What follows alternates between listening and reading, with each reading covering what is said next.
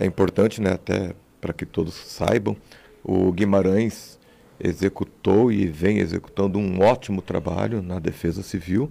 Né? Sabe que sempre temos algumas alterações, mudanças sempre que, que temos alguma mudança em gestão. Nosso plano de governo contempla né, um, dar um, uma aceleração em algumas pastas, inclusive na, nessa área da defesa civil, porque está muito ligada ao meio ambiente, ao planejamento, obras. E o Vandro, por ser engenheiro da área, conhecedor, ele vai nos ajudar, porque agora nós vamos trabalhar muito mais na área da prevenção e da preparação. A Defesa Civil ela trabalha em cinco premissas, que é a prevenção, a preparação, a mitigação, a resposta e a reconstrução dos danos causados por eventos é, naturais, adversos, enfim. Então o, o Vandro vai contribuir muito com a experiência que ele tem na área de formação, que ele já vai contar para você que formação excelente que esse inspetor da Guarda Municipal tem e vai ajudar a população de Foz do Iguaçu. Tem como prever de alguma maneira que evite, por exemplo, os alagamentos que aconteceram nessa semana? Com certeza, a gente tinha uma previsão de chuvas uh, intensas, assim como a gente tem uma previsão de chuvas ainda para a próxima semana, só que o que não esperávamos era uma intensidade tão grande em pouco tempo como ocorreu na, no dia 20 à noite. Então foram chuvas muito fortes é, que castigaram principalmente a região sul do município, região do Porto Meira, e também a região norte do município, ali Jardim Evangélico, Jardim Bela Vista. Então foi muita chuva em pouco tempo. Uh, tivemos alguns problemas uh, envolvendo galerias de águas pluviais, é, córregos, algumas coisas assim, mas também tivemos vários problemas onde constatamos que as, o, a própria estrutura das residências, os telhados, não conseguiram é, escoar toda a água da chuva do quintal. Então, às vezes, a própria chuva que caiu no quintal acabou alagando a residência, ou seja, residências que estão no nível inferior ao nível da rua. Então, houve várias situações, é, foi muita chuva mesmo. É, também a Defesa Civil ela trabalha com todos os setores da prefeitura, é, setores a nível de Estado também. Então, ali estão vinculados Secretaria de Obras, Secretaria de Infraestrutura, Planejamento, todas essas uh, estruturas da Prefeitura já há bastante tempo já estão trabalhando em cima de ações que venham minimizar essa, esses problemas de alagamentos, enchentes, enxurradas e essas coisas que afligem a, a população em, em precipitações de maior intensidade. Nesses bueiros entupidos, por exemplo, como que dá para fazer uma prevenção? Porque entupiu com o tempo, né? Seja por sujeira da rua por, por as pessoas jogarem lixo. Uh, e aí vem uma previsão de chuva dessas, não tem como ir uh, fazer uma, uma vistoria nos bueiros, nos principais locais, pelo menos? Isso, isso é feito constantemente. Não é porque tem uma previsão de chuva forte amanhã que hoje a gente sai vistoriando os bueiros. Então, tem o setor de manutenção do, da Secretaria Municipal de Obras, é, tem uma equipe específica para isso que vai percorrendo, a, acatando informações onde tem bueiros entupidos, sujos, assoreados e vão fazendo esse trabalho rotineiramente.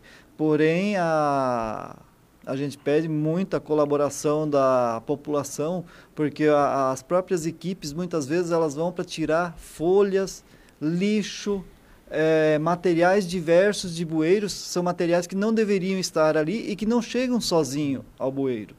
Então tem, tem, tem problemas de assoreamento, problemas diversos, mas grande parte são lixos e materiais que não deveriam estar ali. Mas a, a, equipe vai ao local, então é, a população, através dos canais de comunicação 156 da Prefeitura, 199 da Defesa Civil, pode fazer a reclamação, informando o local, o endereço. As equipes vão ao local e fazem essa manutenção. Nós já estamos falando em preparação, preparando tá, um, uma apresentação sobre as ações, as funções e as necessidades da Defesa Civil, seja a Defesa Civil por parte do município ou do Corpo de Bombeiros que trabalham de forma independente, porém harmônicas. Vamos estar apresentando aos novos secretários, principalmente aquelas secretarias que têm ligação direta com a Defesa Civil quando acontece um evento adverso, quais seja educação, obras, planejamento, o FOSTRANS, a saúde, e nós vamos apresentar quais são as demandas. Nós precisamos né, ter esse trabalho efetivo e que vem acontecendo. Ontem, por exemplo, nós fizemos é, um chamamento, né, determinamos que todas as equipes que foram, seja voluntárias ou aquelas que já estão à frente dessa ação, que fossem é, trabalhar direto ali para desobstruir as, a, aquelas bocas de lobo, os pequenos rios e também, né, acredite, as aduelas. Aquelas uhum. aduelas, você pode caminhar de braço aberto por dentro delas e estava entupida com galho de árvore, sabe? Uma árvore atravessada ali que impediu toda a movimentação ali na, na, na parte ali do Jupira. Então isso aí é complicado. Então nós temos que ter equipes próprias. É, a importância do Vandro vir para esse time da Defesa Civil é que nós vamos estar trabalhando agora com projetos e mostrando, ó, precisamos esse tipo de caminhão para trabalhar na prevenção, para desobstrução das galerias pluviais, para desobstrução das canaletas. Nós precisamos desse tipo de ferramenta. Então, o Vandro, por ser técnico em segurança do trabalho, por ser engenheiro ambiental de formação, ele vai ajudar muito na formatação e também para buscarmos recursos das outras esferas da União e do Estado, que o município sozinho não suporta. Já foram aí mais de 6 milhões investidos, né, num total é, de 25 milhões né, para recuperação de alguns pontos de alagamento. Hoje, com essa alteração ou as alterações climáticas que vem acontecendo muito assim, é, muito forte nos últimos anos, a gente precisa implementar mais esforço na defesa civil porque você tem aí mais chuvas, é o ninho, é laninha, é efeito estufa, é, são essas tempestades convectivas, que isso aí atrapalha muito. Pode ser o município mais bem preparado, mas chover, igual choveu aí 100 milímetros em 30 minutos, não vai ter quem aguenta. Então nós temos que agora investir em equipamentos e material para combater esses pontos de alagamento que vem aumentando cada dia mais. O que o Vandro falou é verdade. Nós vimos aí vários vídeos né, nas redes sociais, pessoas reclamando, tinha pessoa fazendo vídeo que estava a rua lá dele toda alagada, mas todo um telhado captando água da chuva e jogando aquela aguaceira toda na rua. E são quantos metros de água num telhado de um estabelecimento comercial, numa residência, tudo jogando água na rua, não tem um, um, um sumidouro no próprio terreno, muitos jogam água que vai direto para a galeria pluvial, que tem é, canos de esgoto misturado com galeria pluvial. Isso é um problema que está sendo resolvido, mas não vai resolver agora de imediato, vai demorar um pouco, mas estamos fazendo. Mas o que eu digo assim, é, não é questão de defender, é questão de mostrar o que é a realidade. Vai hoje no São Luís e com uma chuva dessa, pode ter certeza, aquelas casas iam ficar pelo menos um metro de água, porque eu pessoalmente fui. É verdade. Eu tive que ir de máquina de esteira, né? E com o barco do Corpo de Bombeiros para socorrer pessoas e tirar pessoas, tirar geladeira, pensar, tirar pessoas acamadas lá de dentro de São Luís. Mas você está falando com, da chuva dessa é, semana. Com a chuva é dessa semana, se Mas fosse a... o ano retrasado, não, não. teria a chuva Pegou de... aquelas casas até metade. Certo, a chuva de 20 dias atrás alagou o São Luís. Daí, Mas não naquela proporção. Né? não ah. porque o São Luís não está acabado. Perfeito. Lá no Jardim Evangélico, ah. também não está acabado, mas se fosse há dois anos atrás, coitado daquele pessoal, ia estar tá Perfeito. perder todos os móveis.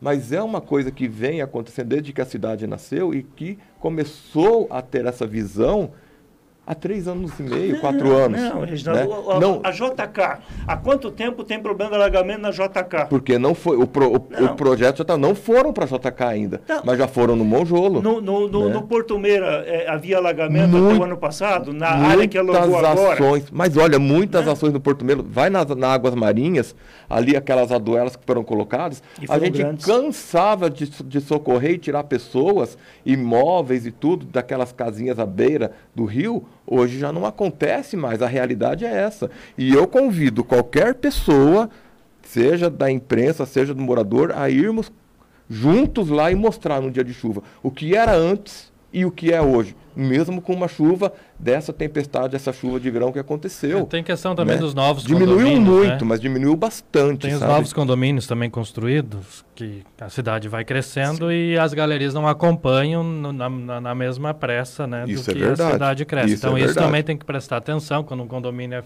construído, tem que é olhar liberado. o que tem em volta. É o que né? acontece lá no São Luís. É, e... São Luís, é, até mesmo essa questão da JK, muitos condomínios em volta foram, foram é, feitos. Ali fechados, no São Luís, né? a água toda que desceu nessa última chuva não foi a água da chuva dali que choveu no São Luís, que veio lá de cima de um condomínio, de um loteamento que eles estão fazendo, não obedeceram a, o regramento, desceu aquela enxurrada de lama entupiu as galerias, aí não, não tem quem vence. É, e aí tem uma questão né? de fiscalização também, que a prefeitura não faz da e forma que deveria, que deixa que essas foi coisas notificado né? o, Mas foi depois de construído. Não, foi antes.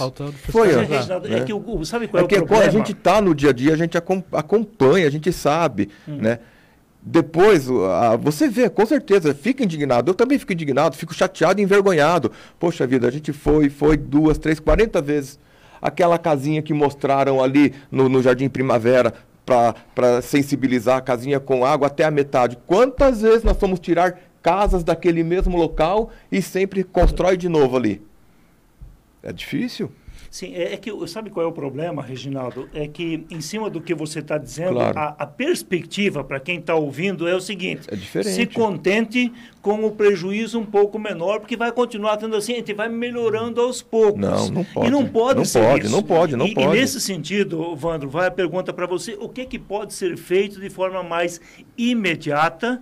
Porque eu, o, o pessoal da Defesa Civil me passou alguns sites, eu ainda estou pesquisando, onde consta lá quanto choveu aqui em Foz do Iguaçu nos últimos anos. Hum. E aí dá para dizer o seguinte: em janeiro do ano que vem vai ter chuva forte de novo em Foz do Iguaçu e não dá para repetir ou o mais, discurso, né? ou, ou mais. mais. E aí com mais impermeabilização pode ser um problema. O que, que pode ser feito nesse momento? Porque as pessoas que estão com as suas casas com problema, elas não vão se contentar dizendo assim, ah, já foi bem pior, né? Não, com certeza. A gente precisa trabalhar para melhorar, sanar os problemas, mas precisa do, do apoio da população também. É, nós tivemos bastante situações em locais onde não poderia ter habitação. Próxima a córregos, próxima à beira de rios, então são, é, estão sendo construídos conjuntos habitacionais, são relocadas essas famílias que moram em, em áreas de risco, só que é, o município ele é grande para ser fiscalizado, desde a região do Porto Meira até a região norte, Três Lagoas, grande região do Morumbi. A fiscalização ela existe e a partir do momento que a, alguém constrói uma casa, uma casinha que seja precária, numa área de risco, para você fazer a re, re, relocação dessa família, ela demanda de um pouco de tempo também, porque não temos residências prontas para, ah, tem uma pessoa na, na área de risco. Amanhã a gente tira já leva para um local. Não tem. Temos aluguel social, só que também não tem uma demanda assim para toda, todas as pessoas que necessitam nesse momento. Tem uma fila de espera, que tem todos os critérios que as, pessoas, as famílias precisam preencher para para serem contempladas nessas situações. Então, é um trabalho que vai ocorrendo, envolve várias secretarias e, e o serviço vai sendo realizado aos poucos. Claro, com, analisando o risco, dando prioridade àquelas situações mais específicas. Então, tem tudo isso. Agora, em questão, ainda em questão disso, tem a questão das invasões, né, Reginaldo? E aí tem uma questão burocrática, legislativa, lei e, e, tudo mais. Mas a gente vê em Foz constantemente terrenos sendo invadidos. E aí nós temos o Bubas, que é um exemplo vergonhoso para Foz do Iguaçu. É a maior invasão urbana do estado, do, do Paraná. Uhum. Isso é uma vergonha, porque ele começou aos poucos e como foi foi deixando, virou no que virou. E hoje não tem outra saída a não ser urbanizar o local, né? Regularização. Então, é, regularizar, urbanizar de alguma é. maneira para que não vire uma uma favela, uma situação ainda pior. Mas é, aí a gente me, percebe me que às vezes... Vou só aproveitar isso, tem lá no portal da Foz é, agora, que é um mais novo, e né? a BR-277 tem mais de 100 tá casos tá se formando, Está é, se formando, e a gente vê que não há, parece que não tem o que ser feito. Pelo, tem vários pelo, pontos. Todo dia é, estoura uma invasão que a gente tem que É, e daí o meu contraponto é o seguinte, a gente vê a fiscalização muito atuante, se você construir... Na sua casa, você quiser botar um andar a mais, Você, o, arquiteto não faz porque ele sabe que vai ser multado pela prefeitura. Agora, uma invasão de centenas de casas não acontece, parece que nada. O que, e aí fica como, né? O que, então, por que, que não dá para fazer nada nessas questões de invasões? Que, que ótima pergunta, viu? Porque, assim, é, falando sobre a Guarda Municipal, por mais que a Secretaria seja de Segurança Pública, que a gente tenha essa interlocução com todas as forças de segurança. Quando acontece uma invasão, somos informados de imediato. Primeira coisa, essa área ela é pública, ela é privada. Ela é pública, ela é de quem? Ela é da União, ela é do Estado ou ela é do município? Fechou tudo isso, é do município. Competência nossa, nós vamos lá, verificamos a situação, fazemos o que é necessário, se é em flagrante, conduz a pessoa para a delegacia, invasão de propriedade, dano ambiental, o que for.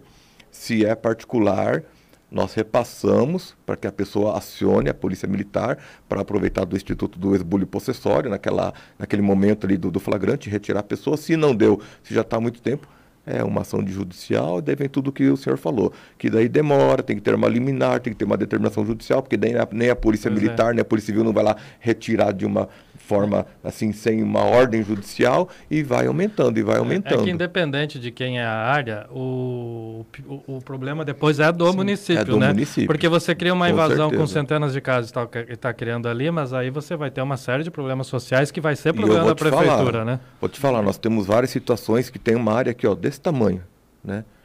Mas um miolinho lá no meio, 1% dessa área era um, a prefeitura já disse que ali é, a área toda aqui é particular, ótimo. Mas aquele miolinho, se você quiser fazer o que for fazer, vai lotear, vai fazer o que for, esse pedacinho aqui já está certo que é uma área técnica ou é uma área de preservação.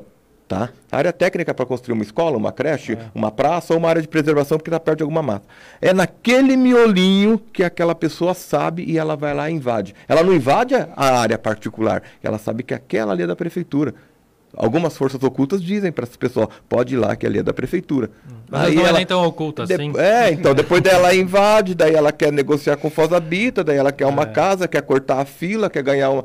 É desse jeito. E às vezes é a mesma pessoa, ou a gente sabe que aquela pessoa já tem um bom imóvel, já tem outras é. condições. E a gente sabe é tudo uma luta, isso que a gente precisa É uma fazer, luta, sabe? O problema, é sabendo de tudo isso, então, é o que então. faz a partir de agora para que não se permita mais, né? Porque é, uma invasão a gente fiscalize com... todo dia, a gente está lá combatendo novas invasões.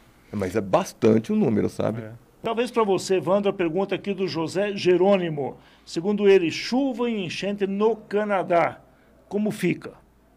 No Canadá também tem no projeto. Jardim, né? No caso. É. É, no Jardim Canadá. Ali, principalmente, nós temos duas situações características que começam lá em cima, na Avenida Silvia Merck Sasdelli, em frente a uma academia, uma uma garagem de venda de veículos, onde a Silvia Merck Sasdelli ela tem uma depressão. Então tem um trabalho que precisa ser executado ali para fazer a, o escoamento daquela água e depois na sequência na parte mais baixa, já na Vila Brás ali na, na na parte baixa do Jardim Canadá, onde tem uma série de nascentes, tem um, onde se inicia o rio Boici também. Ali tem uma parte onde se acumulam as águas que descem lá da, da parte mais alta. Então, tem trabalhos a serem executados já possivelmente na relação da Secretaria de Obras para fazer influir essas águas. O César Augusto Cisse diz o seguinte: sim, mas vai jogar água do telhado onde? Tem que fazer um sumidor em casa? Eles não entendi. Quem sabe você pode ajudar um pouquinho nessa orientação. Justamente. Primeiro que muitas casas, né, não vou, não estou citando se é o caso dele, mas enfim, é muitas casas é, a pessoa faz essa hipermeabilização do solo.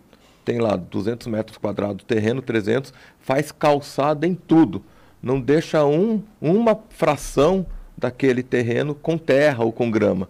E daí para onde vai essa água? Essa água vai cair na calçada e vai para a rua. Ou vai direto até mesmo, vai canalizada por calha e vai para a rua direto. Isso aí aumenta. E várias casas estão assim. Agora, se o proprietário do imóvel ele faz esse sumidouro, é um, dois metros quadrados, que ele vai deixar ali de terra para aquela água entrar ali, ela vai sumir na terra e vai alcançar um lençol freático. Isso aí funciona.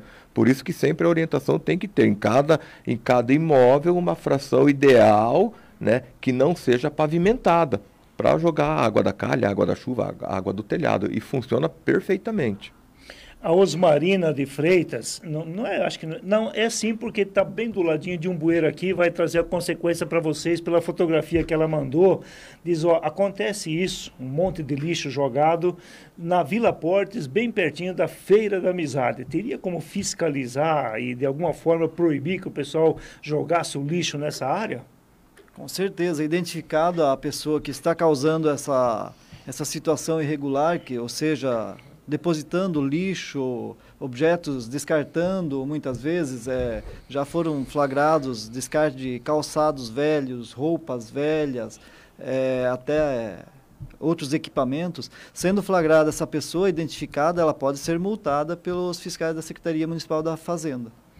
Dante Quadra, o Clodoaldo está dizendo em cima daquilo que você abordou agora há pouquinho, dos temas aí de, de, invasões, ele diz o seguinte, vale lembrar que o que é comum e sabido por parte de quem vive nos vários condomínios construídos na cidade, que para a retirada das famílias de áreas de risco e que depois de tomar posse do imóvel, algumas famílias vendem o direito de posse Sim. e voltam para áreas técnicas.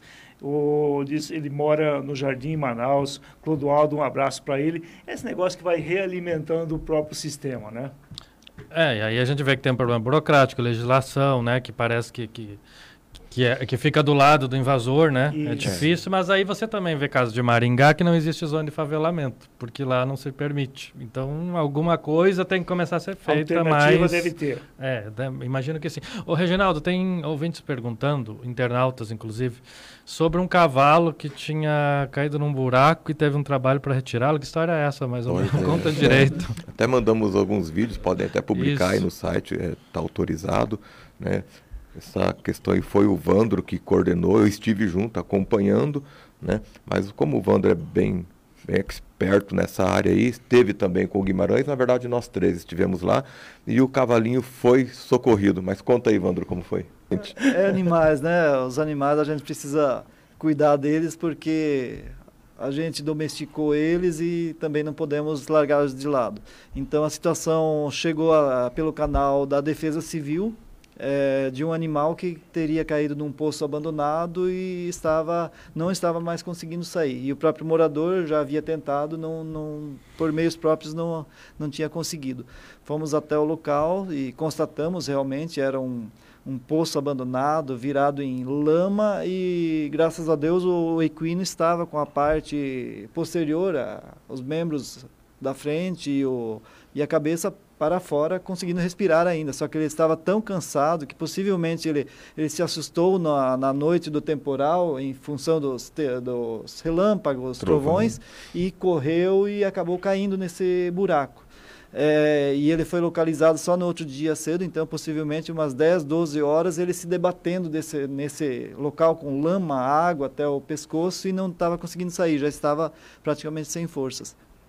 É, por por força manual, não conseguimos tirar o, o animal, mas junto com a Secretaria de Meio Ambiente, das máquinas que estavam fazendo a limpeza nos arredores, em função das chuvas, uma retroescavadeira de pronto compareceu no local e o operador é, conseguiu abrir uma escavação lateral e, e, parte dessa lama com água, com sujeira é, acabou saindo e com isso, com um pouquinho de força, daí o equino foi colocado em pé e ele conseguiu sair. Em, que, em que região da cidade foi Maria isso? Bubiac, ali Maria chegando na Felipe Vancha. Aproveitar, Nélio, parabenizar a equipe, claro, da Defesa Civil, o Vandro, o Guimarães estiveram lá, mas a equipe da Secretaria de Meio Ambiente que tem nos ajudado muito, sabe?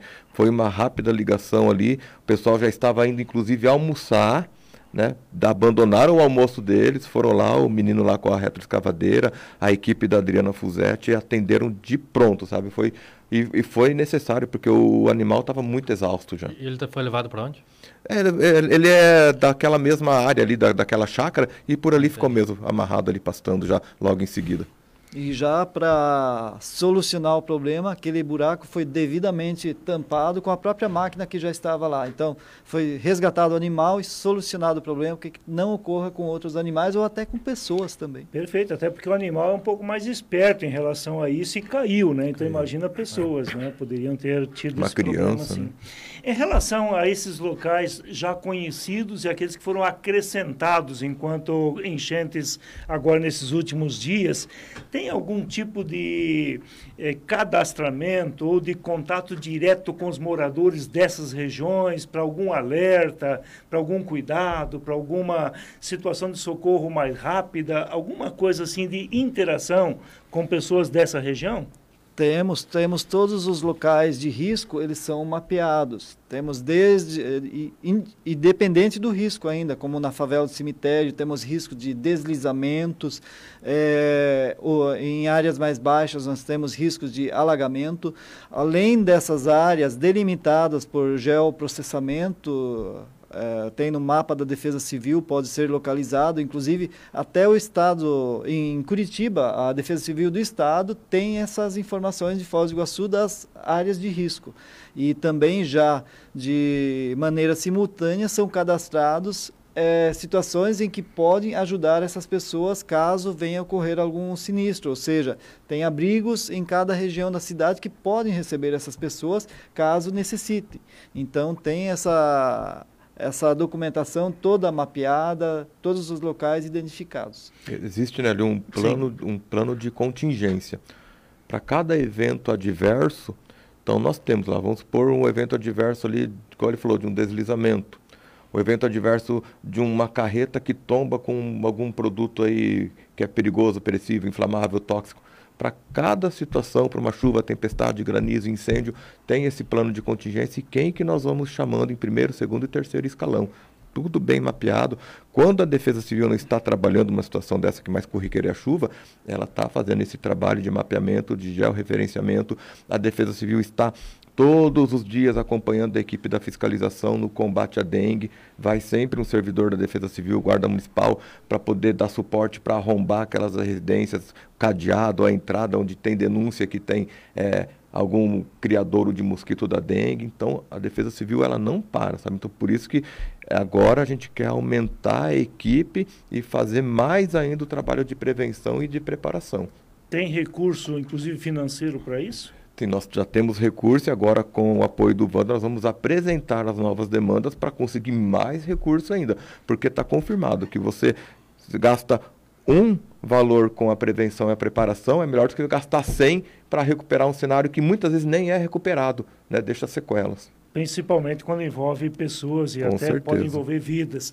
Tem um departamento lá na Secretaria de Obras, criado o ano passado, o ano retrasado, que é nessa área de, de, de combate às enchentes. Isso. Esse setor, ele dialoga tecnicamente com a Defesa Civil ou são segmentos que cada um cuida quando tem um evento e tem um problema, aí a Defesa Civil vai lá e ajuda, mas não há um diálogo para definir, bom, essa obra desse jeito tem que ser feito nesse local para evitar um problema na próxima chuva. É, a Defesa Civil ela manda né, os pontos críticos, a equipe técnica vai lá e vai fazer o estudo. né? Lembrando que a Guarda Municipal, que tem a equipe da Defesa Civil, não são técnicos, especialistas. Aí é planejamento e obras. Por isso, então, a, a chegada aqui do Vandro, que da parte da engenharia, para poder falar com mais propriedade. Olha, aqui nós já sabemos que é crítico, mas desse jeito talvez não seja o ideal. Então nós queremos ter essa, essa força, essa voz mais forte com quem conhece e tem propriedade na fala. Né? O Guimarães continua porque ele também tem, mas o Vandro, ele, por ser engenheiro, ele, ele vai ajudar mais ainda a Defesa Civil. É uma ajuda, é um apoio a mais. Você, Evandro, vai dar tapa mais forte na mesa? É isso que está dizendo o Reginaldo? O, o Guimarães fica na parte operacional, o Vandro fica nessa parte técnica, né? especializado no planejamento. É, tem que ser ouvido, né? Para Claro. que o- a- quem tem que fazer a obra possa colocar em prática. Dante Quadra conosco aqui, o Vando César Arinharte, ele que passa a comandar a partir desse mês de janeiro, já está comandando a Defesa Civil, é o coordenador dessa tarefa aqui em Foz do Iguaçu, e também o Reginaldo Silva, secretário de Segurança do município. Tá, vamos mudar um pouquinho foco da defesa, o Reginaldo, saber o, o que acontece com a Guarda Municipal nesses próximos quatro anos? Tem uh, efetivo pode aumentar, a estrutura, tem alguma coisa prevista? Esse bicho é danado, viu? Sim, tem que aproveitar o secretário, pergunta, né? Mas Resposta super fácil. E nós ficamos é. muito, muito agradecidos por fazer uma pergunta dessa e podermos levar né, de pronto que daí quando a gente fala que não é uma fofoca, não é um boato, né? A gente está falando exato. oficialmente o que, que é. Nós temos o nosso plano de governo que foi proposto, tá? Uma das propostas é, claro, aumentar o efetivo. Não somos hipócritas e falar que vai aumentar esse ano, porque não vai. Esse ano não aumenta o efetivo da Guarda Municipal. Pode, talvez, se tivermos muita sorte e, e que essa vacina consiga o, atingir o objetivo, é lançar mão de um edital. Né? Mas lançar mão de edital não significa abrir já de imediato esse concurso, porque a gente sabe, por questões financeiras e técnicas e porque qualquer prefeito do Brasil que tiver um dinheirinho sobrando, ele vai investir na saúde. E não vai ser diferente, né? Porque está faltando médico, está faltando funcionário, está faltando especialistas na área da saúde, né? Nós estamos numa pandemia aqui. A Guarda Municipal é muito, muito, muito importante no combate à, à, pandemia. Tanto é que criamos ali dentro da Guarda Municipal uma sala de gerenciamento de crise Covid, que coordenamos as ações de combate a essas aglomerações que podem aumentar com força né, a, a pandemia. Mas é claro que nós temos as dificuldades, né? Temos o nosso orçamento. Então, já temos a proposta para aumentar o efetivo, mas sabemos que o momento não é esse. Ótimo. O que mais nós temos para hoje? É melhorar e investir bastante na questão da segurança artificial inteligente. Hoje não tem como fugir disso. Se não pode trabalhar com efetivo, vamos trabalhar com câmera de monitoramento, com alarme. Hoje tivemos uma reunião com a nossa equipe técnica. O prefeito já determinou que façamos uma força-tarefa. Nós avocamos para a segurança pública, né, pegar um pouquinho de cada secretaria e vamos buscar instalar alarme, cerca elétrica, cercamento eletrônico, câmera de monitoramento para evitar o, essa questão de furto em escolas e creches e próprios públicos. A semana aí nós tivemos um furto de uma televisão na escola Rosária Murim. Ligaram agora falando que a televisão foi encontrada, está depositada, está ali em tal lugar, pode ir lá buscar. Chegamos lá para buscar o, os vândalos, né? Detonaram a televisão, um chute na televisão, não, não presta para nada. Televisão que eles, parentes, vão utilizar ou já utilizaram na escola. Então a gente não gosta que acontece isso, né, porque é dinheiro nosso, é dinheiro público, é a segurança pública que está sendo é, prejudicada. Então nós vamos investir nisso, Nélio. Em tá? quanto tempo deve ter nas escolas ou nos prédios públicos é, eu... esse esquema de ótima, monitoramento? Ótima pergunta. Hoje nós já temos sistema de alarme mas só o alarme o povo não está respeitando, né? E não respeita nem na nossa casa, nem no comércio aí que é totalmente protegido. Então nós queremos, conforme a disposição financeira, vamos apresentar essa proposta que já fechamos através do nosso departamento de planejamento, com o planejamento da Secretaria de Educação. Ó, precisamos tanto para instalar esses equipamentos o cercamento eletrônico, o sensor de presença, o alarme, monitoramento, para quando é, um, uma, uma invasão na escola, alguém entrou naquela sala, entrou naquele ambiente, disparar lá, tocar na nossa central e te mandar a equipe. Né? Assim a gente vai otimizar o nosso serviço. Então é uma das propostas que nós temos. Nós já estamos terminando também é, de, de a nossa sala, nosso ambiente para tratar de assuntos ali psicológicos dos guardas municipais, junto com a Secretaria de Administração, com a Saúde Ocupacional, nós vamos ter um ambiente reservado para que o psicólogo possa atender o guarda municipal lá na guarda municipal, assim, eventualmente, quando for necessário, a pedido do servidor, ou quando a gente percebe a necessidade de estar ouvindo. Então, já já estamos muito bem com as viaturas, né? temos inclusive até duas viaturas de reserva, estamos com um parque aí é, de viaturas bem tranquilo, fardamento, equipamento, armamento, tá tudo tranquilo. Agora a gente quer investir é no servidor, guarda municipal e agente patrimonial, tem que investir nele também. Né? Não adianta a gente só comprar, comprar, comprar material se a gente não investir nele. E investir nessa segurança artificial. Não sei se você complementou essa questão, então vai na, na, na, região da, daquele monitoramento a partir das câmeras, porque o que foi vendido é que quando as câmeras estivessem implantadas, praticamente bandido tinha que se mudar de Foz do Iguaçu porque aquilo seria flagrado em qualquer lugar. Mas pouca coisa tem vindo à tona. Olha, conseguimos impedir que algo acontecesse porque vimos suspeito pela câmera. É, Como acontece, é que está isso? Acontece sempre. Nós temos bastante ocorrências que são deflagradas em virtude do vídeo monitoramento.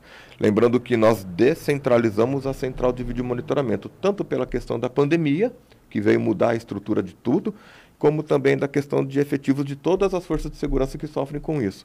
Então, hoje nós temos essas câmeras sendo monitoradas e muitas delas também operadas pela Polícia Federal, aqui na Avenida Paraná, pela base do NEPOM, do Núcleo de Polícia Marítima da Polícia Federal, ali na, na, no Rio Paraná também. Temos na, com os agentes penitenciários, com a Polícia Rodoviária Federal, Exército Brasileiro, já está terminando a instalação essa semana, né, ou a semana que vem no máximo, lá em Curitiba, com o secretário de Estado de Segurança Pública, no Centro Integrado de Operações de Fronteira, eles também mapeiam.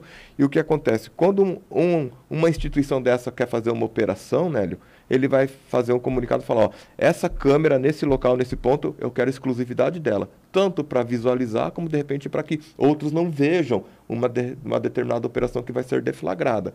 Tá? Então, nós já estamos com todo esse parque tecnológico. A Polícia Militar, nós estamos aguardando. É, que estamos é, trabalhando o centro integrado também de segurança ali no antigo posto Turing, né, que vai ser construído com o apoio da Itaipu, né, e daí vai ser também levado esse, essa central de monitoramento lá para ser é, trabalhado com a Polícia Militar. Perfeito. Na questão é, da pandemia e a Guarda Municipal é uma que atua, e você disse agora há pouquinho que foi criado lá dentro da estrutura da Guarda esse comando, esse comitê em relação à Covid. É, tem sido dito e tem sido noticiado é, as ações com algumas chamadas festas clandestinas. O que eu tenho repetido aqui no microfone da cultura é que essas festas sempre existiram, elas estão sendo chamadas agora de clandestinas, elas sempre existiram e sem alvará, sem autorização, sem nada, elas sempre foram clandestinas. E sempre tem, incomodaram. Sempre incomodaram e muito, né? Agora por causa da pandemia, tem uma repercussão maior, ó, tem uma aglomeração e causa um problema maior. Tem se conseguido avançar no combate para evitar isso para diminuir isso? E muito, bastante, né? Diminuiu bastante. Infelizmente, pessoas não entendiam o perigo de se manter nessas festas agora com essa questão da pandemia e teve que se utilizar da força policial. O processo de, de conscientização, como você disse, não funcionou para essas pessoas, né? E daí é, foi montada a AIFO Covid, Ação Integrada de Fiscalização Urbana barra Covid, que também é monitorada ali pela nossa Secretaria Municipal de Segurança, que participam, né? Da mesma forma, independente, porém em harmonia. O Ministério Público, o Poder Judiciário, a Polícia Militar, Corpo de Bombeiros, a Polícia Federal, Polícia Rodoviária Federal, Polícia Civil, Guarda Municipal e toda a fiscalização da Prefeitura, Fostrans, Fazenda, Vigilância Sanitária. Então, quando nós sabemos que vai ter determinada festa, nós vamos lá e é notificado o proprietário, o organizador, o promotor, a quem está com o equipamento, é notificado e é multado.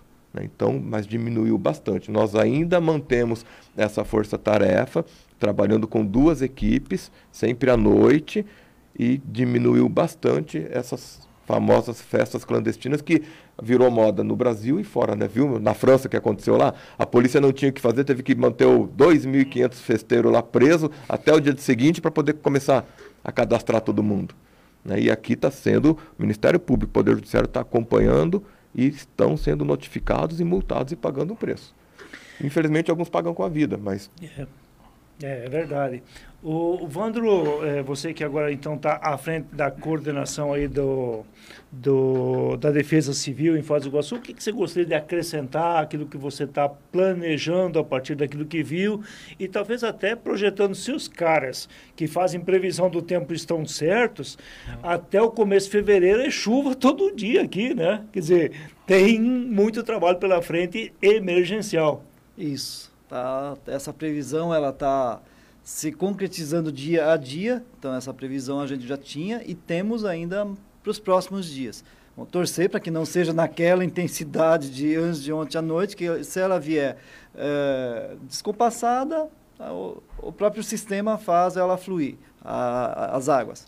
Então, a, o que eu tenho que acrescentar é que a população, havendo a necessidade, tem os canais de comunicação, 156, telefone da prefeitura, é, tem o telefone 199 da Defesa Civil, que é atendido na Guarda Municipal 24 horas por dia.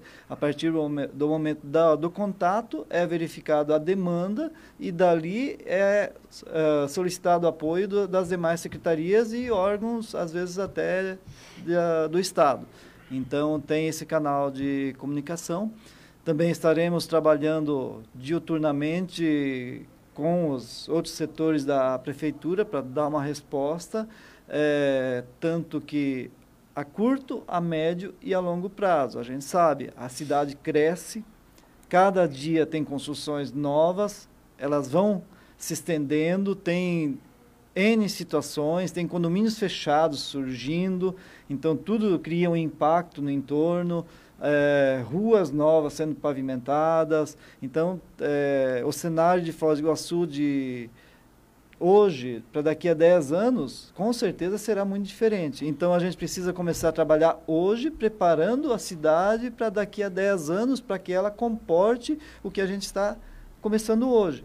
Então é um trabalho árduo, contínuo, não adianta fazer hoje para pensar que ano que vem não precisa fazer. Vai precisar sim. É um trabalho contínuo, mas a gente tem esperança de conseguir concretizar e deixar uma cidade melhor para que todos possamos morar aqui e para quem vem visitá-la também. Vandro, muito obrigado pela sua presença aqui no Contraponto nessa sexta-feira conosco. Eu que agradeço a oportunidade e me coloco à disposição para o que for necessário dentro dessa área. Legal.